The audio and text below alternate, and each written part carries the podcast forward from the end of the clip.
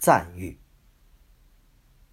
亚龙成功的将哲学、学究气质、精神病学和文学融合成了一部精彩的思想小说。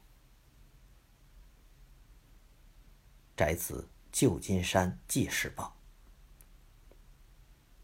亚龙以叔本华坎坷人生的传记为线索，穿插叙述从艾比克泰德到尼采的哲学辩解和实时的心理治疗过程，成功的编织了一个如辫子般灵巧流畅的故事。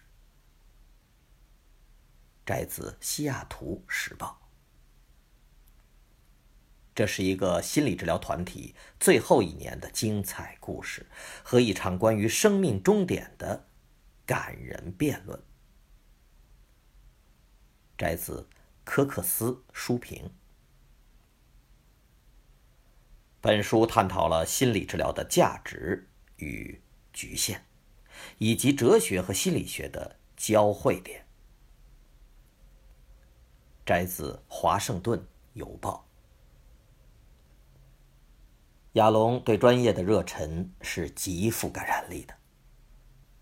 他擅长化复杂晦涩的理论观点为简明隽永的美文，这一本领使他成为业界最佳的理论推广者。把故事讲得令人着迷，绝对是他的强项。摘自《洛杉矶时报》，笔触细腻。亚龙时常称自己的书为教学小说。他在小说当中对一个心理治疗团体进行了完全令人信服的再创作。摘自《出版人周刊》。作为一部思想小说，本书真实有效地探索了死亡、性欲和对意义的追求。摘自《美国图书馆杂志》。这是世界上首部精确描写团体心理治疗的小说，是一篇引人入胜的关于两个男人探寻生命意义的故事。